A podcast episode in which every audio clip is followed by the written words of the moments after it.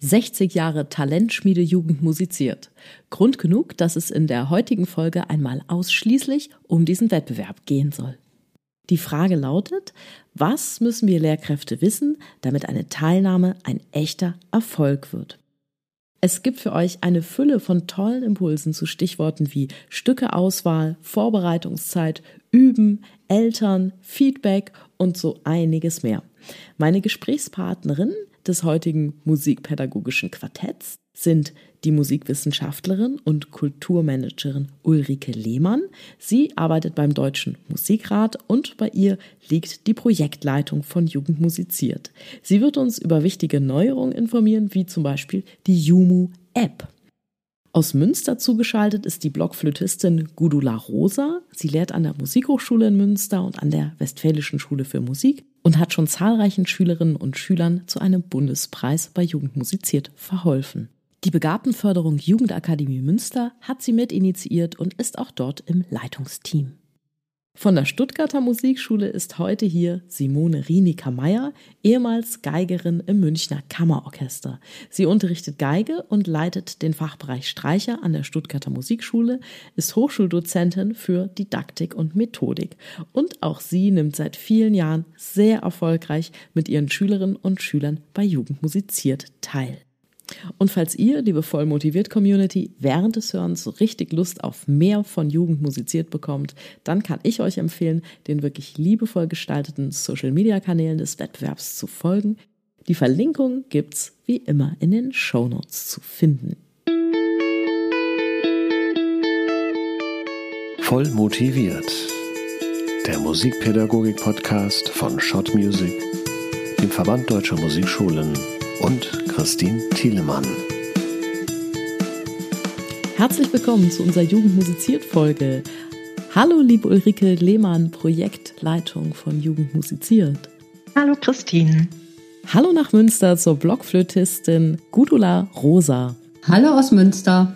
Und aus Stuttgart zugeschaltet ist die Geigerin Simone Rinika Meyer. Hallo zusammen. Jugend musiziert, das ist doch nur was für Hochbegabte. Solche Aussagen, die höre ich relativ häufig, wenn ich auf Fortbildung unterwegs bin und wir dort über lohnenswerte Ziele sprechen. Gudula, von dir als Blockflötistin und Blockflötenlehrerin weiß ich, dass bei dir immer sehr, sehr viele Schülerinnen und Schüler dabei sind. Wie siehst du denn das? Ist Jugendmusiziert denn wirklich nur etwas für Hochbegabte oder ist das auch ein Wettbewerb, wo die, ja, in Anführungszeichen normal Talentierten auch was Positives für sich und für ihren Lernweg mitnehmen können?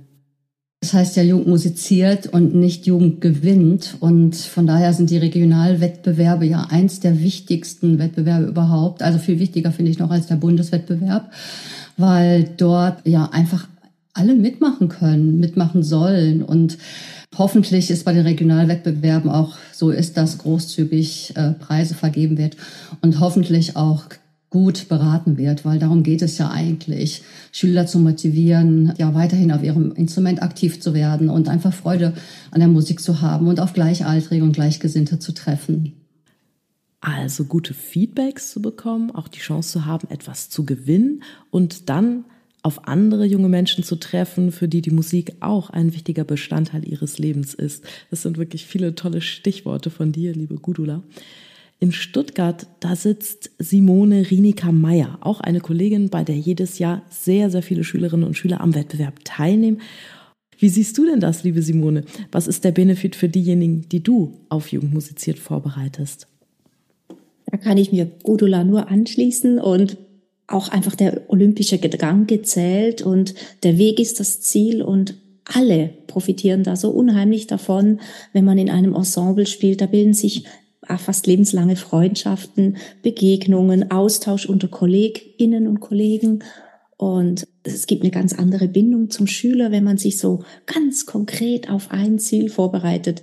Also der Weg ist das Ziel. Es ist eine ganz, ganz tolle Möglichkeit, den gemeinsam zu gehen einen Weg mit der Schülerin, mit dem Schüler gemeinsam zu gehen, wirklich jemanden zu begleiten. Und was ich ganz wichtig finde, was du gesagt hast, was fast ein wenig unterging bei den vielen Dingen, die da jetzt drin waren bei dir, das ist der Austausch unter uns Lehrkräften. Denn bei diesen Wettbewerben haben wir ja auch immer die Möglichkeit, mit Kolleginnen und Kollegen ins Gespräch zu kommen, neue Werke kennenzulernen, uns Tipps und ja, neue Ideen zu holen, die dann wieder unseren Unterricht beflügeln. Und dieser Austausch, das ist ja nun was, was in unserem Beruf, ja, muss man sagen, oft leider ein wenig zu kurz kommt. Jetzt aber mal ins Headquarter, ins Jugendmusiziert Hauptquartier, denn da sitzt die liebe Ulrike Lehmann. Liebe Ulrike, bei dir treffen ja immer die Fragen und die Anrufe von allen Menschen ein, die bei Jugendmusiziert teilnehmen und noch etwas wissen müssen. Was ist denn die Frage, die du ganz persönlich von diesen Menschen am häufigsten gestellt bekommst? Die häufigste Frage ist tatsächlich, kann ich denn mit meinem Instrument überhaupt bei Jugend musiziert teilnehmen, wenn jemand kommt, der nicht Geige oder Klavier spielt, sondern ein, wenn man mal so sagt, ein bisschen abseitigeres Instrument wie Akkordeon oder Balama oder Hackbrett. Und in der Regel können wir immer sagen, ja, natürlich, du kannst gerne teilnehmen und bist herzlich willkommen. Nächstes Jahr zum Beispiel kannst du teilnehmen in der Kategorie XY. Also das sind die Fragen, die sehr oft kommen und auch wenn ich schon mal vorausgehen kann, die Frage, ich spiele mein Instrument sehr gerne, bin aber nicht Weltklasse, kann ich denn da trotzdem bei Jugend musiziert mitmachen? Und da ist die Antwort natürlich auch, ja, umso besser. Komm bitte zu den Regionalwettbewerben und lerne andere junge Musikerinnen und Musiker kennen. Also das sind so zwei Fragen, die mir sehr häufig begegnen. Das finde ich wirklich gut, dass das jetzt bei euren Statements auch so herauskam. Auf Regionalebene können, dürfen und sollen wirklich alle teilnehmen, sollen ein schönes Ziel haben, auf das es sich hinzuarbeiten lohnt und sich dort echt wertgeschätzt fühlen.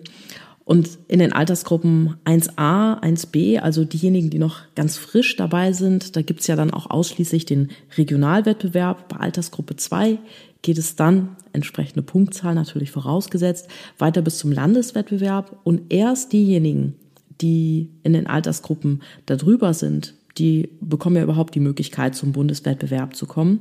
Und da, das muss man ja dann auch ehrlicherweise sagen, ist wirklich echt ein unfassbar hohes Musizierniveau unterwegs. Aber jetzt mal zu den Praxistipps. Gudula und Simone. Ihr seid da ja die Spezialistinnen, denn ihr als begleitende Lehrerinnen mit langjähriger Erfahrung in Sachen Wettbewerbsvorbereitung. Angenommen, ich hätte jetzt noch nie mit meinen Schülerinnen und Schülern bei Jugend musiziert teilgenommen. Was würdet ihr mir denn für Tipps mit auf den Weg geben? Wie geht man an so eine Sache heran und ja, wann beginnt die Vorbereitung und vor allem, wie beginnt sie denn? Ah, da sehe ich schon die Augen leuchten bei Gudula. Magst du gerade anfangen, Gudula? Ich, ich kann mich dran erinnern, dass ich als Lehrer das erste Mal mitgemacht habe, da war ich selber noch im Studium. Da hatte ich eine kleine äh, Schülerin, Natascha hieß sie, ähm, die war, ach, weiß ich nicht, vielleicht sechs, sieben Jahre jünger als ich. Und ähm, ich, ich fand, dass sie damals so schön gespielt hat. Und dann habe ich einfach ganz blauäugig im Prinzip gedacht, auch die kann ja auch mal mitmachen. Und ich habe selber gute Erfahrungen gemacht bei Jugend musiziert und dann habe ich sie halt mitmachen lassen. Und ich weiß ehrlich gesagt gar nicht mal, was sie damals für einen Preis bekommen hat. Auf jeden Fall war es für sie eine gute Erfahrung. Von daher kann ich einfach erstmal alle Lehrenden motivieren, so früh wie möglich anzufangen. Also, und jetzt mal andersrum, wann bereite ich, wann beginne ich da mit einem Schüler oder eine Schülerin vorzubereiten? Das ist sehr unterschiedlich, weil es hängt ein bisschen davon ab, äh, wie lange man einen Schüler schon kennt ähm, was man ihm so zutraut und äh, wie man die Gestaltung ähm, des Wertungsprogramms ähm, ja im Visier hat. Also wenn man einen Schüler oder Schülerin noch nicht so lange kennt, dann ist es weitaus schwieriger, das Programm zusammenzustellen. Und da bin, beginne ich tatsächlich meistens schon mit den Gedanken vor den Sommerferien aber nur so vom, vom Denken her. Und ich weiß aber, es gibt andere Lehrer, die haben in den Sommerferien schon das perfekte Programm stehen. Das ist bei mir nicht so. Meistens äh, entscheidet sich das wirklich am, am 14. November, wie die letztendliche Stücke äh, Abfolge ist, beziehungsweise die Anordnung, weil ich ähm, es sehr wichtig finde, mit den Schülerinnen und Schülern zusammen zu überlegen, äh, welche Stücke magst du. Das finde ich ein ganz, ganz wichtiges Kriterium, ähm, weil die müssen das schon, schon ja über einen, also wenn sie weiterkommen, über einen großen Zeitraum spielen. Und dieser Balanceakt zwischen zu leicht und zu schwer ist nicht einfach als Lehrer auszuloten. Also wenn man Stücke auswählt, die zu leicht sind, ist es fast noch schlimmer, als wenn man Stücke auswählt, die zu schwer sind, wobei beides eigentlich ungünstig ist. Aber wenn man zu leichte Stücke nimmt, dann langweilen die sich irgendwann so dermaßen nach dem Regionalwettbewerb, so dass man überlegen muss, ein ähm, nochmal ein Stück zu ändern zwischen Regional- und Landeswettbewerb. Stück ändern? Frage an die Geschäftsstelle. Geht das? Wird das häufig gemacht, Ulrike? Ja, man kann tatsächlich inzwischen jeder Wettbewerbsstufe das Programm komplett ändern. Das kommt jetzt nicht so oft vor, weil wie Gudula sagte, äh, man will ja auch seine Schülerinnen und Schüler fordern, aber nicht überfordern und fördern. Aber man kann, wenn man möchte, zwischen Regional- und Landesebene sein Programm komplett ändern und auch zwischen Land und Bund nochmal ein komplett neues Programm erarbeiten. Das ist aber, muss ich sagen, wirklich nicht die Regel. Es kommt aber gerade zwischen Land und Bund schon oft vor.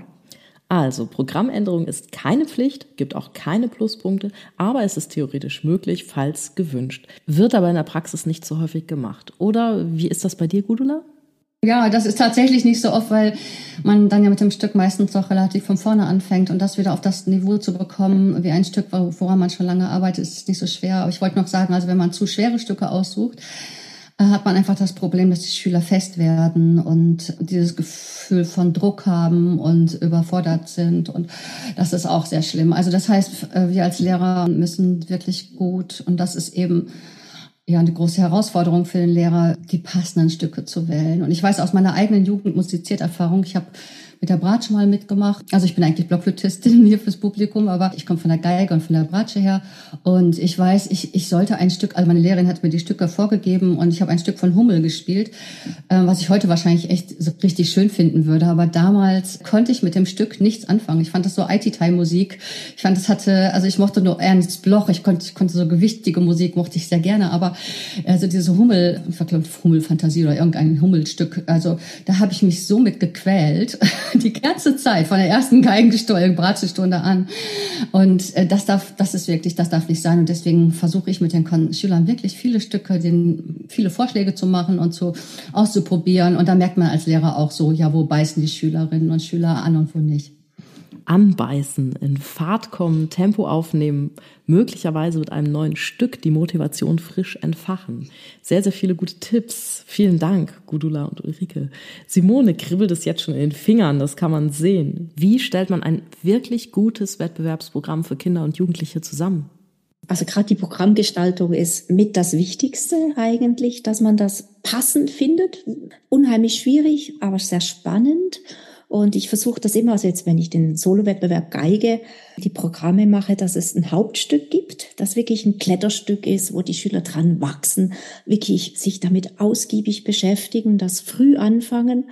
Und dann braucht man einen guten Eingang, wo man sich vielleicht ein bisschen freispielen kann, gerade wenn jemand so ein bisschen mit Nervosität zu kämpfen hat, wo man so richtig loslassen kann. Das darf dann deutlich leichter sein vom Niveau und was Schmissiges hinten raus, wo die so richtig dann Gas geben können. Und, und das zentrale Stück, also ich, ich mache oft, ich mache ihnen oft gerne eine Wahl.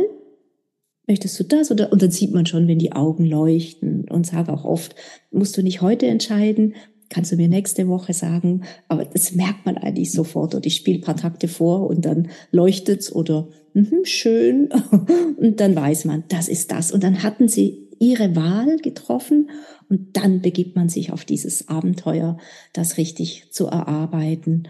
Und für junge Kolleginnen, die wirklich früh mitmachen, weil das ist einfach schön, wenn man da früh auch dabei ist. Das ist auch, finde ich, also bei uns ist der Regionalwettbewerb immer in der Stuttgarter Musikschule. Das ist ein ganz, ganz eigenes, tolles Ambiente. Diese, bei uns ist oft von Mittwoch bis Sonntag der Regionalwettbewerb oder von Donnerstag bis Sonntag. Und das ist schon eine ganz spezielle Energie und ähm, Atmosphäre. Und es ist einfach schön, wenn man da dabei ist und solche, die ein bisschen unsicher sind, ob sie jetzt schon, dann empfehle ich den jungen Kolleginnen und Kollegen einfach mal zuhören kommen. Alle kochen mit Wasser und, und wirklich, es soll, darf und soll jeder mitmachen. Dafür ist der Regionalwettbewerb da. Zuhören kommen, gutes Stichwort, denn die Wettbewerbe sind ja öffentlich und man kann das auch mit seinen Schülerinnen und Schülern besuchen, wie man beispielsweise auch ein normales Konzert besuchen würde und einfach mal reinschnuppern, was können andere, was spielen die für Stücke und gibt es Schülerinnen und Schüler, die nach so einem Konzertbesuch bei Jugend musiziert sagen, hey, da möchte ich auch mal mitmachen, da will ich auch mal auf dieser großen Bühne stehen und etwas vorspielen. Aber was machst du denn, Simone, wenn jetzt jemand trotzdem sagt, Wettbewerb ist nicht meine Bühne, möchte ich nicht mitmachen? Ich hatte als junge Kollegin eine, eine äußerst begabte Schülerin, die wirklich toll, musikalisch, alles wunderbar. Und ich habe sie alljährlich gefragt, möchtest du mitmachen? ich überleg's mir. Und die hatte so ziemlich mit ähm, Nervosität zu kämpfen. Und sie hat sich immer dagegen entschieden. Und es war ihre Entscheidung. Ich habe gesagt, ich unterstütze dich, egal wie du dich entscheidest. Wenn du es möchtest, bin ich 100 Prozent hinter dir. Wenn nicht, auch gut. Und für sie war es richtig so. Das ist wirklich so individuell. Jetzt habe ich auch eine, die hat sich das lange überlegt und ähm, habe ich ihr sehr zugeraten, das zu tun, weil sie jetzt auch J1 ist mit Musik in der Schule, also auch da vorspielen muss. Da habe ich gesagt, das ist so toll. J1? Ist Jahrgangsstufe 1, also die zwei Abschlussjahre im Gymnasium. Und wenn man da Musik wählt, muss man halbjährlich vorspielen, gegen Note, gegen Benotung, also eine Wertung. Und habe das jetzt ihr sehr, sehr empfohlen und sie ist jetzt Feuer und Flamme und übt viel und ist voll dabei, also voll motiviert sozusagen. voll motiviert, ja, das werde ich wohl auch nicht mehr los in diesem Leben. Aber ganz abgesehen davon, ich fand das wirklich äußerst wichtig, was du gesagt hast, Simone. Also niemanden verpflichten oder, das soll es ja auch geben, zur Wettbewerbsteilnahme zu zwingen, Druck aufsetzen, dort mitzumachen oder jemanden überreden, sich selbst dort anzumelden. Aber immer auf die Chance hinweisen, die so eine Wettbewerbsteilnahme dann auch für das eigene Leben, für den eigenen Fortschritt und das musikalische Vorankommen ja dann auch bietet. Und letztlich ist es ja nicht nur das musikalische Vorankommen, sondern es ist ja auch eine persönliche Entwicklung, die du da nimmst, wenn du dort auf der Bühne stehst und dich so lange Zeit auf einen Punkt dann auch vorbereitest. Ich fände es jetzt sehr spannend zu erfahren, wie Gudula das Ganze sieht, Wer aus deiner Klasse macht denn nicht bei Jugend musiziert mit und wie gehst du damit um? Ja, eigentlich ein bisschen ähnlich. Also die Schülerinnen und Schüler, die, die das nicht möchten. Also ich hatte jetzt eine Schülerin, die hat im, in der Corona-Zeit im Quartett mitgemacht. Nee, die hat vor drei Jahren im Solo-Wettbewerb mitgemacht, so genau. Dann kam Corona und dann mussten wir diese Videos aufnehmen. Und, und das war für sie keine gute Erfahrung. Äh, die Älteren konnten das alle super gut wegstecken, aber für sie, sie war ja damals zehn, glaube ich, also immer wieder diese Stücke aufnehmen und immer wieder spielen, es war irgendwie eine Qual. Und ich habe das auch gemerkt, aber ich habe sie dann damals gefragt, ja, ähm, wir müssen das nicht machen, aber dann wollte sie es natürlich irgendwie doch durchziehen, sag ich mal. Aber im Nachhinein äh, war das für sie keine gute Erfahrung und sie hat sich jetzt gegen den Wettbewerb äh, entschieden. Sie sagt, nö, ich spiele so gerne Blockflöte, ich brauche das nicht sozusagen. Und sie ist sehr gut aufgehoben in, den, in der Ensemblearbeit und übt ganz fleißig. Und wenn das ihre Entscheidung ist, dann dränge ich da auch keinen. Also viele aus meiner Klasse, die haben so Blut geleckt, die wollen das sowieso. Also da, äh, die frage ich natürlich alle, aber ja, und wenn ich nicht weg, äh, nicht schicken würde oder auch vielleicht auch erst gar nicht so äh, fragen würde, das sind die Schülerinnen und Schüler, die, von denen ich weiß, dass sie neben der Musik schwerpunktmäßig ganz andere Interessen haben und da auch in der Woche also so ausgebucht sind mit Schule, mit, ja, was weiß ich, mit Sportverein und Ballett und Judo und Reiten und ich weiß nicht, was die Kinder alle haben. Die sind ja oft doch sehr vollgestopft in der Woche. Eislaufen. ja, Eislaufen, da, da würde ich das einfach gut abwägen und, ähm, und wenn ich merke, ja, dass den dann auch für die Blockflöte spielen oder ein Instrument spielen einfach so ein bisschen neben Nebensache, sage ich mal, ist, obwohl sie es auch schön machen, die würde ich vielleicht nicht unbedingt fragen, weil das nachher nur ein Stress wird. Also ich finde auch, es, äh, es müssen auch nicht alle Schüler bei Jugendmusiziert mitmachen. Man darf auch einfach hobbymäßig, ohne Wettbewerb, mit allen Angeboten, die die Musikschule sonst zu bieten hat, äh, musizieren. Das ist nämlich ein voll wichtiger Punkt, den du da ansprichst, Gudula. Wir als Lehrkräfte, wir müssen ja auch in der Lage sein, tolle Ziele zu finden und unseren Schülerinnen und Schülern Wertschätzung für sie persönlich, aber auch ihre Leistungen entgegenzubringen, selbst wenn jetzt nicht bei einem Wettbewerb mitgemacht wird. Denn das habe ich ja nur schon häufig mal gesagt hier im Podcast, da gibt es ja auch immer wieder Rückmeldungen drauf. Jedes Kind sollte in einer Musikschule ganz sicher diese drei Dinge finden, mindestens diese drei Dinge, seine Bühne, seine Herausforderung und seine Gemeinschaft.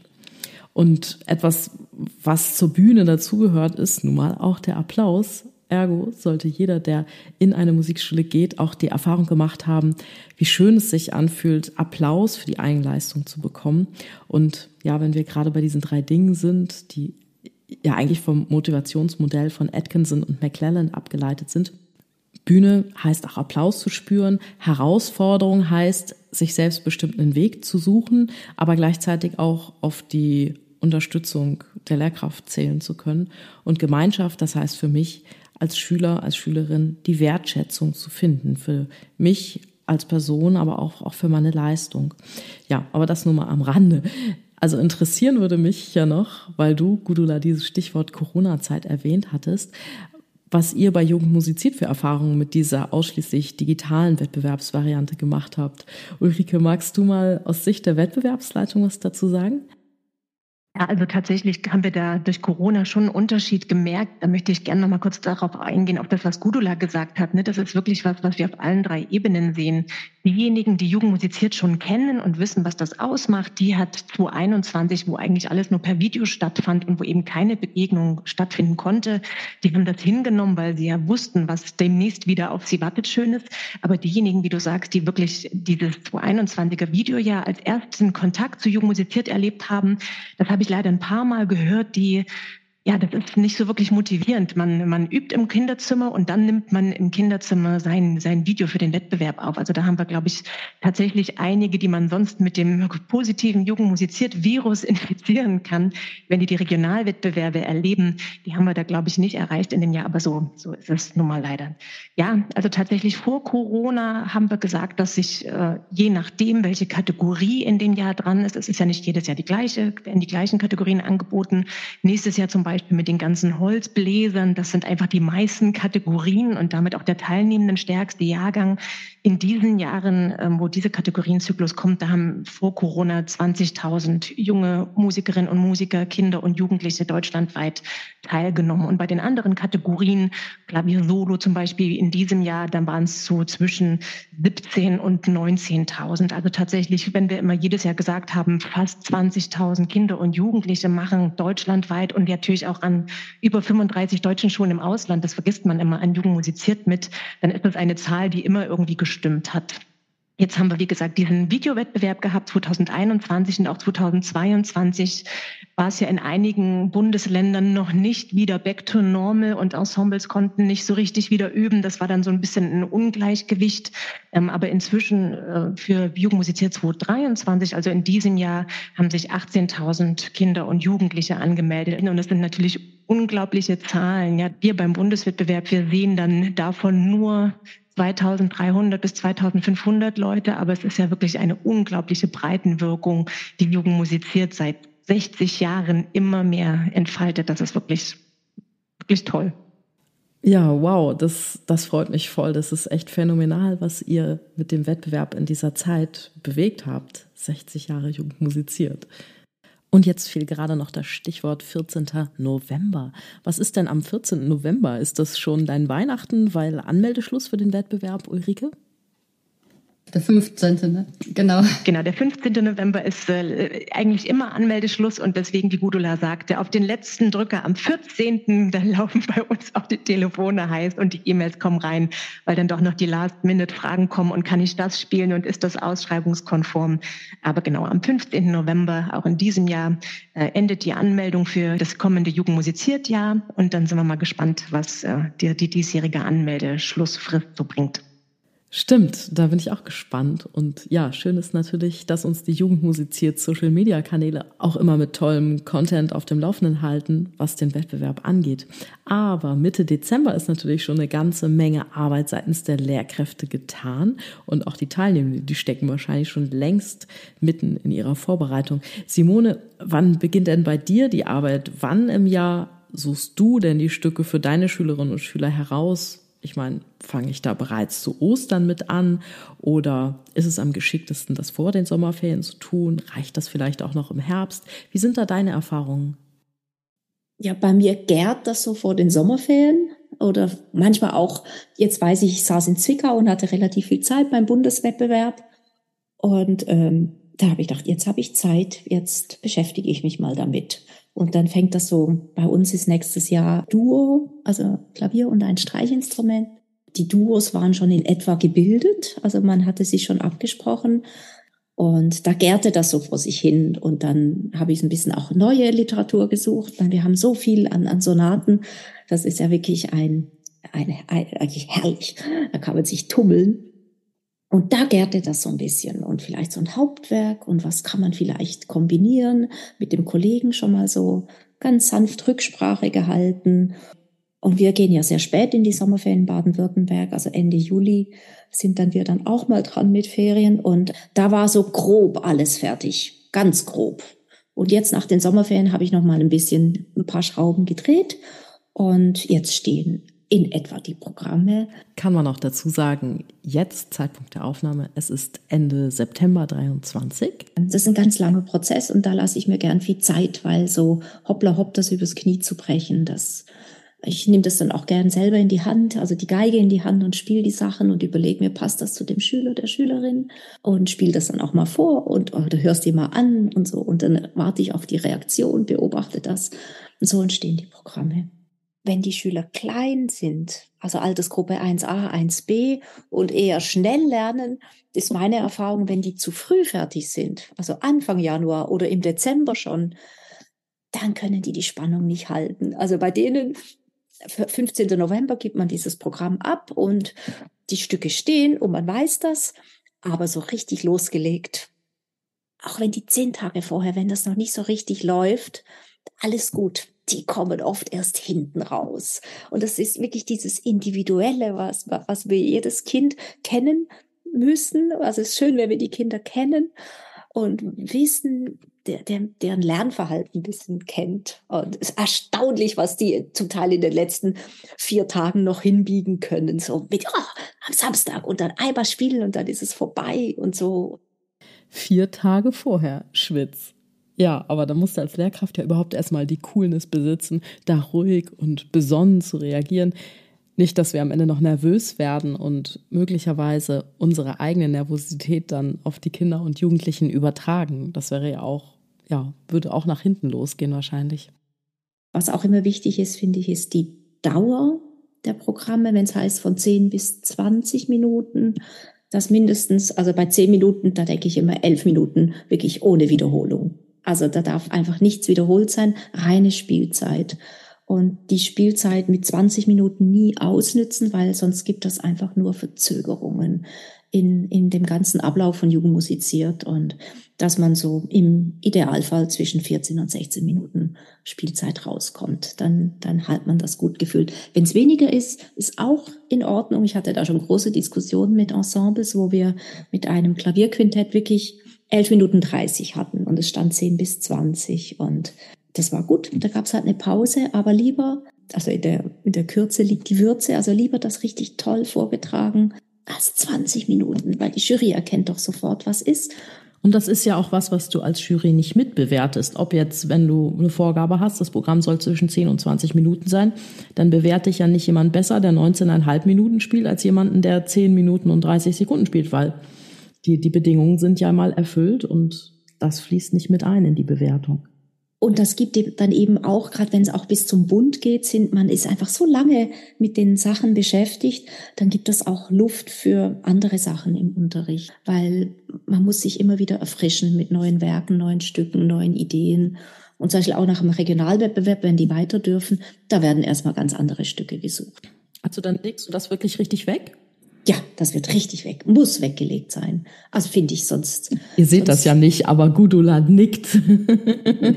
sonst wird man einfach müde. Alle Beteiligten werden müde. Und dann muss man das versuchen, so vier, fünf Wochen, drei bis fünf Wochen, je nach Schüler, wieder aufzuwärmen, frische Inputs reinzugeben, so ein bisschen neue Beleuchtung der Sachen und nach dem Landeswettbewerb, wenn es weitergeht, genau dasselbe. Machst du das ähnlich, Gudula?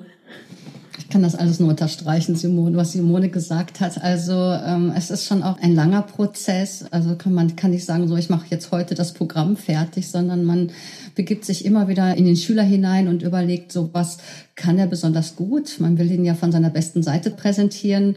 Wo sind seine Schwächen? Dann suche ich natürlich nicht gerade Stücke aus, wo seine Schwächen offensichtlich werden, sondern ich, ich schaue, dass die Stücke wirklich zum Schüler passen, dass er die mag und trotzdem, dass er sein technisches Vermögen irgendwie gut zeigen kann, dass er daran wachsen kann. Und das ist wirklich ein langer Prozess. Und wie gesagt, bei mir dauert der meist bis zum 14. November, ähm, wobei ich dann aber schon ein Stück schon meistens in den Sommerferien weiß. Also da fangen wir dann auch schon mal mit an und dann kommt das andere irgendwie dazu. Und bei der Blockflöte ist es ja so, jetzt gerade bei der Solowertung, da haben wir ja nicht nur ein Instrument, sondern wir haben irgendwie Sopranino, Sopran, äh, Alt, Tenor, Bass, Großbass, Subbass. Und wenn die schon alles spielen können, dann meistens kommt auch der Wunsch von den Schülerinnen und Schülern, dass sie möglichst vielfältig sich in den Instrumentarium darstellen möchten und beim Ensemble, in der Ensemblewertung ja sowieso. Und da muss man lange suchen. Und bei uns ist es so, wenn jetzt gerade bei der Solo-Wertung gehört ja auch immer ein Begleiter dazu, eine Begleiterin, also Cembalo, und die sind nun mal rar gesät. Das heißt, meistens fange ich eigentlich damit erstmal an zu überlegen, uh, wer kann denn mal so begleiten?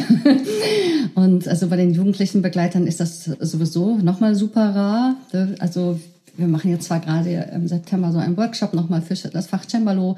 Wir sind in der glücklichen Situation, wir haben viele super tolle Cembali bei uns an der Schule und wir haben auch einige Schülerinnen und Schüler, aber äh, jetzt auch nicht so die große Menge und es können auch nicht, sind auch noch nicht alle so weit, dass sie wirklich anspruchsvolle Continuo-Literatur begleiten können, Bach-Sonaten oder so. Da muss man wirklich ja schon sehr weit sein. Und also das ist immer mit im Hinterkopf. Da äh, überlege ich lange auch, wer passt zu wem. Also wenn es jugendliche Begleiter sind, muss man Rücksprache halten mit den Kollegen und auch ein bisschen ausprobieren und ja, das kommt halt immer dahin zu, dass das, dass auch die, die Probenzeiten zusammenpassen. Das ist auch ein, ein Fakt. Wenn man Schülerinnen und Schüler zusammen musizieren lässt und man weiß aber, die haben irgendwie gegenseitig nie zu der Zeit, äh, wo Unterricht ist, Zeit aufeinander zu treffen dann, dann, dann wird es, dann ist es wahnsinnig schwierig. Dann ähm, ist man nämlich dabei, dass man äh, einen Wochenendsplan machen muss und dann sind plötzlich alle Wochenenden, die ja sowieso bei uns engagierten Lehrerinnen und Lehrer schon sehr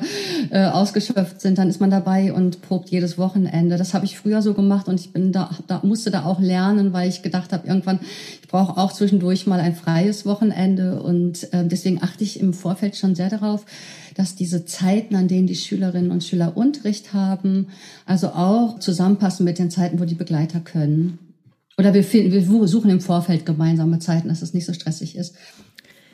Jetzt hast du noch einen ganz wichtigen Aspekt genannt, Kudula, nämlich, dass auch wir Lehrerinnen und Lehrer mit unserer Energie, mit unserer Kraft, dass wir haushalten müssen und auch, dass wenn wir mit unseren Schülerinnen und Schülern an Wettbewerben teilnehmen, dass da schnell einiges an Extrazeit hinzukommen kann.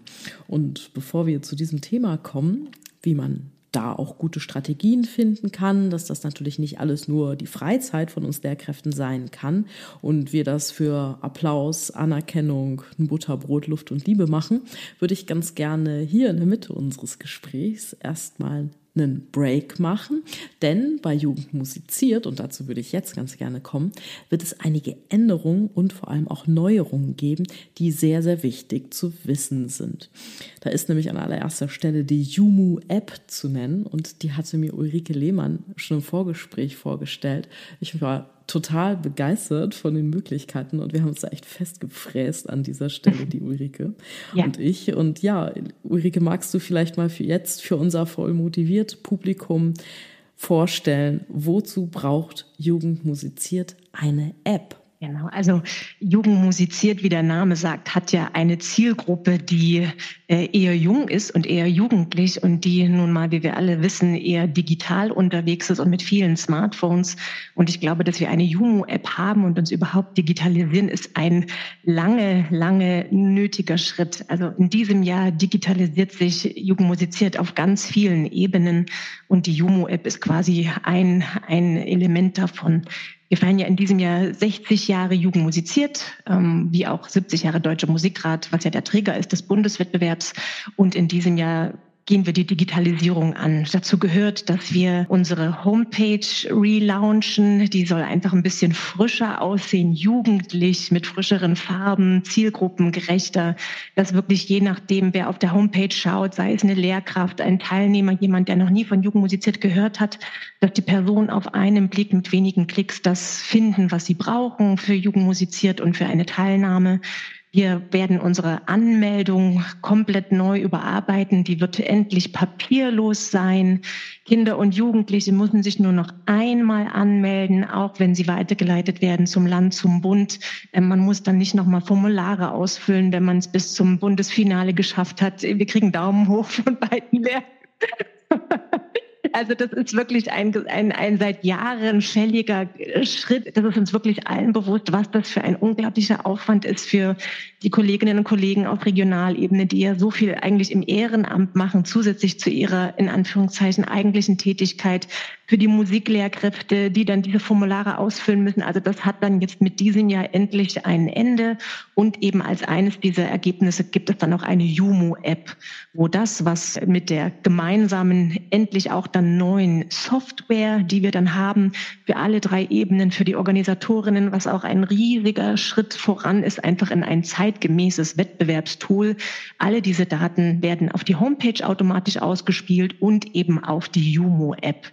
Die wird es dann ab äh, Mitte Oktober erhältlich geben und die sind eben dann nach Anmeldeschluss 15. November, wenn dann die Kollegen und Kolleginnen auf Regionalebene angefangen haben, die Wettbewerbe zu pflegen und zu planen mit der neuen Software, dann ab Ende November sind auch Inhalte in der App. Und die Idee ist wirklich das äh, Stichwort ein bisschen Nachhaltigkeit. Das ist, ist dann, wenn man sich die App runterlädt, wie ein digitales Programmbuch. Man hat alle, also alle Informationen, die man als Teilnehmer braucht oder als Lehrkraft oder auch als Besucher, alles auf einen Blick. Jetzt im ersten Schritt nicht alles, alles, aber schon mal, dass es einen Mehrwert hat. Man braucht kein gedrucktes Programmbuch mehr, man kann es trotzdem haben, aber man, man öffnet die App, sieht, aha, mein Wertungsspiel ist da und da, das ist automatisch verbunden mit einer Google Map, das leitet mich dann dahin, wo ich hingehen muss. Mein Wertungsspiel wird da angezeigt. Also das ist eigentlich ein wirklich ein riesiger Meilenstein für Jugend musiziert und wir sind unglaublich froh, dass wir das in diesem Jahr hinbekommen. Das ist für uns alle aber eine riesige Erleichterung, papierlos, einfach zeitgemäß, mit kürzeren Wegen, gerade zwischen Jugend musiziert, Teilnehmenden und Lehrkräften. Also das ist die Idee dahinter, dass es für alle die Hürden geringer macht und einfach zeitgemäßer ist. Und da ist, wie gesagt, die Jumo-App ist so die, ach, das Symbol. Wir sind alle ganz glücklich und freuen uns unglaublich drauf. Da gehen gerade von Simone und Gudula die Daumen hoch. Ja, wirklich eine nachhaltige Lösung, etwas echt Cooles und das wird es wirklich erleichtern. Also ganz, ganz herzlichen Glückwunsch an dieser Stelle zu diesem ja Produkt, könnte man ja fast sagen, zu der Jumu App. Aber darf ich noch ganz kurz nachfragen, Ulrike, wenn die Schülerinnen und Schüler sich dann anmelden, geben sie dann eigentlich auch die Kontaktdaten ihrer Lehrkraft an, damit die auch sofort über alle Details informiert ist oder wie läuft das dann mit dieser App? Also da sind wir tatsächlich noch äh, in der Klärung Stichwort Datenschutz. Das ist uns natürlich ganz wichtig, dass wir weiterhin die Gelegenheit haben, auch die Lehrkräfte mit in die Kommunikation einzubinden. Bislang war das so, dass die Teilnehmenden freiwillig äh, die Kontaktdaten ihrer Lehrkraft hinterlegt haben und wir haben dann alle E-Mails oder jegliche Kommunikation, die an die Teilnehmenden ging, ging dann auch per E-Mail an die Lehrkraft. Jetzt ist äh, die äh, Kommunikation mit den Lehrkräften natürlich uns ganz wichtig, weil natürlich klar ist, welche unglaubliche Rolle die Musikpädagoginnen und Pädagogen spielen. Äh, und gerade die sollten wissen, was sind die Deadlines für Jugend was ist neu. Wir haben da auch gemerkt, wenig überraschend, dass Social Media nicht nur von den jugendlichen Teilnehmenden genutzt wird, sondern natürlich auch den, von den Musiklehrkräften. Das heißt, wir posten wichtige Informationen, Neuigkeiten, alles, was es Spannendes Neues zu erfahren gibt, auf Social Media wie auch auf unserer Homepage. Und es ist für die, für das neue Anmeldeprozedere natürlich der Wunsch, dass wir auch da die Kontaktdaten der Lehrkräfte bekommen, damit wie bislang auch der Kommunikationsfluss funktioniert. Ah, das klingt doch jetzt mal echt gut, was ihr davor habt, liebe Ulrike. Was ihr, liebe Hörerinnen und Hörer, da jetzt ja gerade nicht gesehen habt, es gab immer wieder ganz viel Szenenapplaus von Gudula Rosa und auch von Simone Rienecker-Meyer. Und ich schließe jetzt mal daraus, dass diese ganze administrative Seite doch immer echt ein gehöriger Punkt auf dem Zeitkonto der Lehrkräfte war. Denn was man ja einfach schon so sagen muss, es ist doch recht anspruchsvoll und es ist auch recht zeitintensiv, jemanden seriös und auch wirklich gut für einen Wettbewerb vorzubereiten. Und jetzt habe ich gedacht, da wir zwei Lehrerinnen mit extrem viel in Anführungszeichen Fronterfahrung in Sachen Jugend musiziert hier haben, ist das für uns alle bestimmt super spannend zu erfahren, wie viel zusätzliche Stunden denn da so in etwa auf uns zukommen und vor allem, wer zahlt das eigentlich? Denn dass das nicht allein mit einem Blumenstrauß oder einem Dankeschön, der Anerkennung oder ja auch der Urkunde abgegolten ist, das dürfte ja auch klar sein, so gerne wir ja auch einen Blumenstrauß bekommen oder auch mal ein Dankeschön. Aber ich finde, eine gute Leistung muss auch gut bezahlt sein. Auch wenn es uns natürlich Spaß macht, diese gute Leistung zu erbringen. Aber ja, Spaß zahlt ja meine Rechnung noch nicht. Gudula, darf ich mal neugierig sein? Wie ist denn das bei euch in Münster geregelt? Also ich habe das noch nie zusammengerechnet, muss ich sagen. Also es ist sicherlich ein, ein sage ich mal, ein kleiner Wunderpunkt. Also insgesamt in dem ganzen Jugendmusiziert Prozedere, weil äh, Lehrkräfte, die sich da sehr engagieren, das im Rahmen ihrer Zusammenhangstätigkeiten machen an einer Musikschule, natürlich. Äh, dafür gibt es die Zusammenhangstätigkeiten. Aber wenn man dann halt in einem Wettbewerb nicht nur einen Schüler hat, ähm, das passt sicherlich in dem Rahmen des, der Zusammenhangstätigkeiten. Aber wenn man dann in einem Wettbewerb, weiß ich nicht, sieben hat oder acht, was bei mir durchaus schon vorgekommen ist, hin zum Bundeswettbewerb, dann äh, ist das mit Zusammenhangstätigkeiten irgendwie nicht so leicht abzubilden. Und nun arbeite ich an einer Musikschule, die Jugendmusiziert immer sehr unterstützt hat. Und ich habe da durchaus auch schon mal so eine, ich sag mal, so eine Jugendmusiziert Zusatzstunde bekommen. Aber selbst die lichtet nicht alles ab. Also man investiert schon viel an zusätzlicher Zeit, auch an Freizeit. Das muss man als Lehrerin auch oder Lehrer auch wollen. Aber also mir macht das einfach ganz, ganz große Freude, die Kinder so wachsen und gedeihen zu sehen. Aber sicherlich gibt es da einiges zu tun. Und ich, ich denke so auch an die äh, Lehrerinnen und Lehrer, die jetzt nicht an einer Musikschule sind, ähm, die das so großzügig äh, wie bei uns unterstützen. Wir haben ja auch durchaus viele Schülerinnen und Schüler, die mitmachen, die bei Privatmusikerzieher sind. Da sind es dann die Eltern, die zusätzliche Stunden bezahlen zum Teil. Es ist auch zwiespältig, weil dann ist es plötzlich wieder ein Wettbewerb für Reiche Eltern. Also kann man schon sich sehr glücklich schätzen, wenn man sein Kind an einer Musikschule hat wie Stuttgart oder Münster, wo das einfach sehr gut unterstützt wird. Da gebe ich dir vollkommen recht, Gudula, absolut. Von Simone weiß ich, dass sie eine echt gute Strategie gefunden hat, um den zusätzlichen Aufwand möglichst schlank zu halten. So, Simone, jetzt wird's spannend für uns. Wie hältst du's?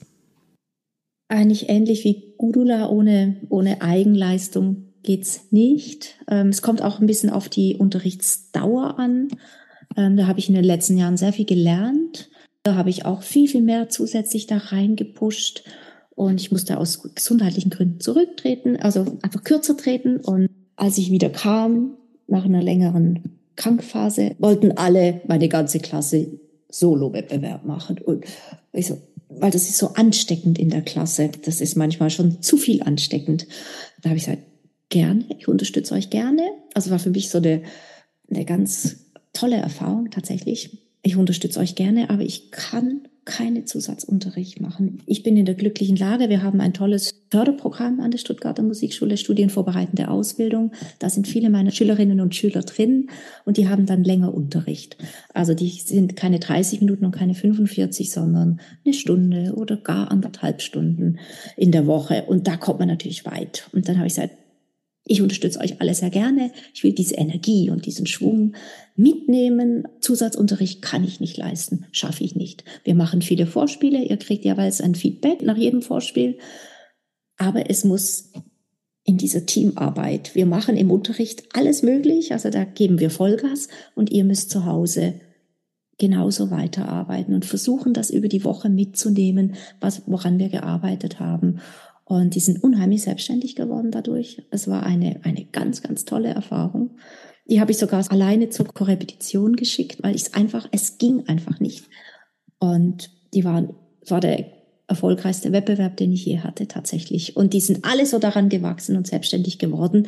Und ich versuche mich daran zu halten. Natürlich schiebe ich auch mal, wenn ich merke, oh, da, er oder sie braucht mich jetzt. Selbstverständlich.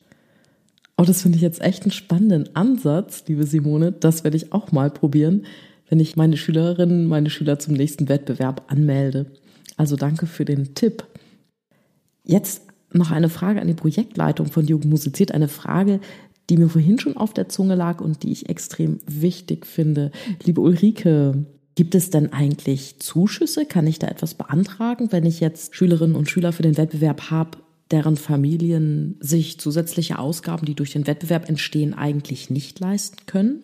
Also ich weiß, dass auf Regional- und Landesebene da ganz viele Kolleginnen und Kollegen unglaublich aktiv sind. Da können vermutlich äh, Simone und Gudela sogar mehr sagen. Also da gibt es äh, verschiedene Stipendien, die auch teilweise in Zusammenarbeit mit lokalen Stiftungen vergeben werden. Da werden Reisenkostenzuschüsse ermöglicht. Es gibt ja auch verschiedene äh, Kulturinstitutionen, die man gezielt anschreiben kann, die, die dann unterstützen. Also da ist tatsächlich viel wird viel getan auf Regional- und Landesebene. Jetzt für den Bundeswettbewerb, der, der, den ja unser Team koordiniert, kann ich sagen, dass uns das ganz toll am Herzen liegt, eben diese Teilnahmehürden abzubauen und so gering wie möglich zu halten. Uns ist natürlich bewusst, der Bundeswettbewerb, der jedes Jahr in ein anderes Bundesland in Deutschland zieht, das ist für manch einen, sind die Anreisekosten tatsächlich vielleicht ein Hindernis, äh, um dabei sein zu können. Da ist es tatsächlich so, dass äh, man früher Reisekostenzuschüsse ermöglichen konnte beim Bundeswettbewerb und man hat auch teilweise Übernachtungskostenzuschüsse gestellt. Früher hat äh, der Bundeswettbewerb sogar Korrepetitorinnen und Korrepetitoren gestellt. Das ist aber lange her. Das war zu Zeiten, wo ein paar hundert Teilnehmende beim Bundeswettbewerb dabei waren. Inzwischen haben wir 2500 Teilnehmende, aber was wir zumindest die letzten zwei Jahre ermöglichen konnten, und das ist ein kleiner Tropfen, aber trotzdem ist es eine kleine Geste, wenn wir Musikerinnen und Musiker einladen zu bleiben beziehungsweise wiederzukommen, weil sie die Bundesjury so überzeugt haben, dass sie bei den PreisträgerInnenkonzerten spielen dürfen und können, dann übernehmen wir die, diese Rückreisekosten und auch die Übernachtungen, die dann meist mit Gastfamilien passiert.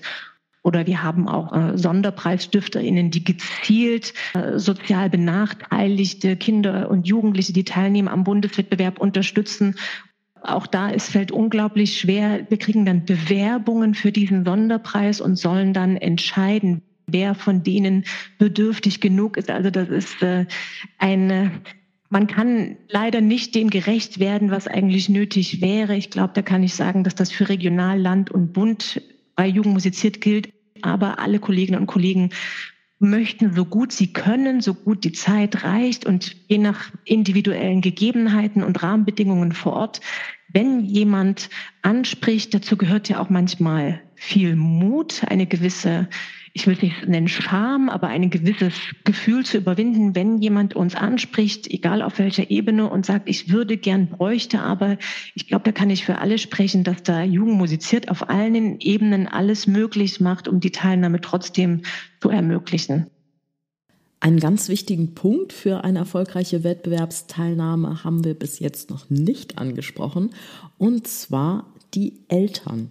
Simone, was würdest du denn sagen? Was ist denn hilfreiches Verhalten von Eltern und welche Einstellung von Eltern kann eher hinderlich sein?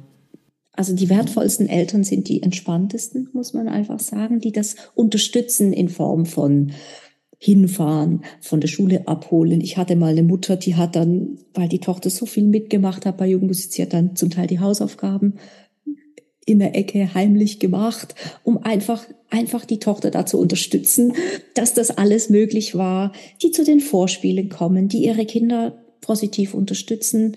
Die Kinder sind immer die Kinder der Eltern, aber mit einem gesunder Druck ist ein blödes Wort, aber kein, kein negativer Druck, kein Stress und so, sondern positiv unterstützend diese Eltern sind ein Traum für alle Beteiligten. Und man sieht es einfach, man merkt es den Schülerinnen und Schülern an, die so ein Elternhaus haben, weil die sind einfach so viel entspannter und alles, was Druck ist, was, was Stress ist, macht, wie gut du da vorher schon sagte, ein zu schweres Programm macht Stress, ein zu leichtes, auch ganz schlecht.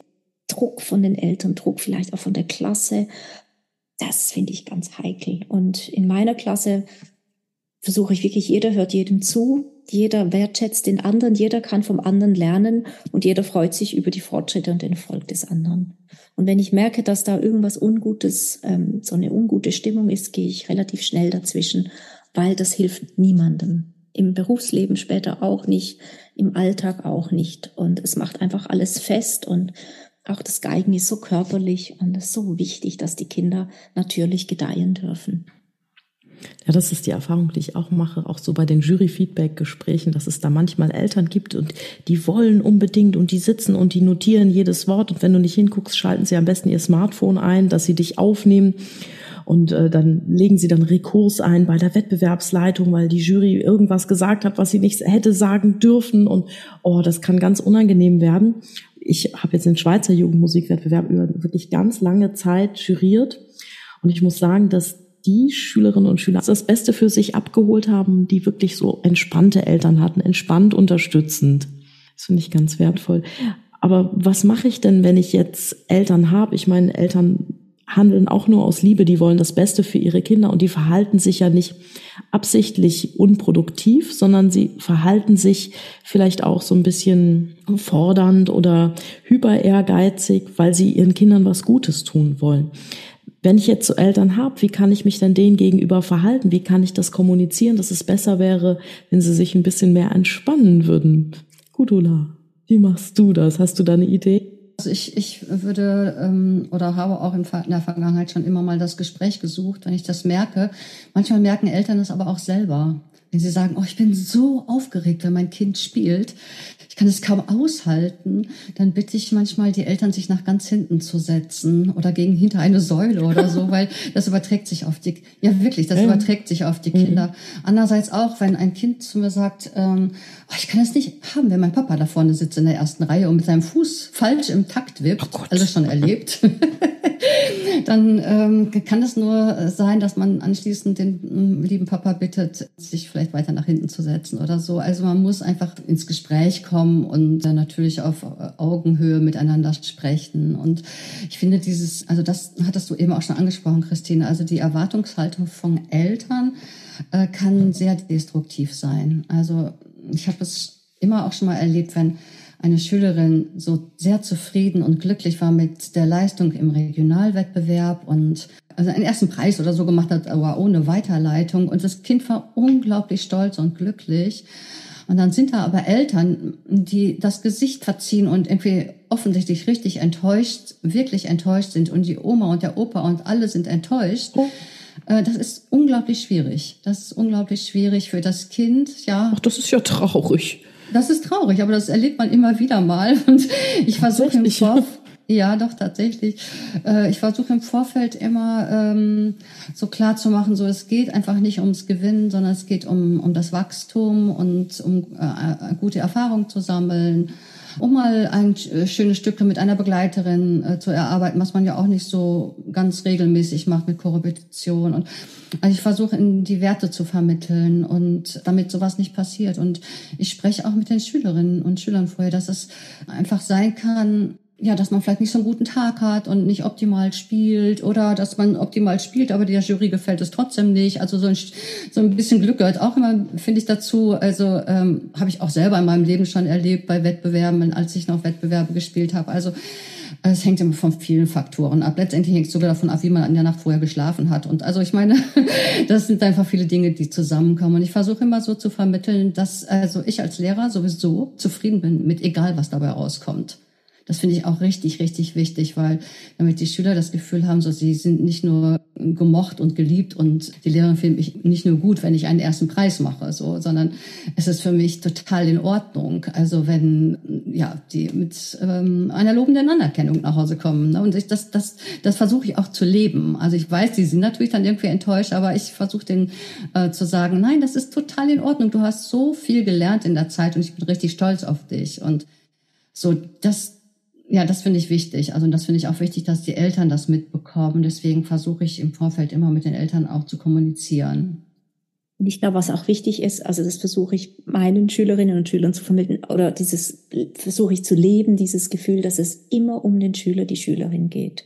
Und manche, die Eltern sind da mit dabei, aber es geht um den Schüler.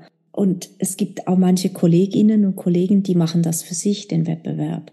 Und das ist, finde ich, der ganz, ganz falsche Ansatz, ne? dass man den Erfolg für sich braucht. Da denke ich ganz anders. Es geht immer um den Schüler, die Schülerin.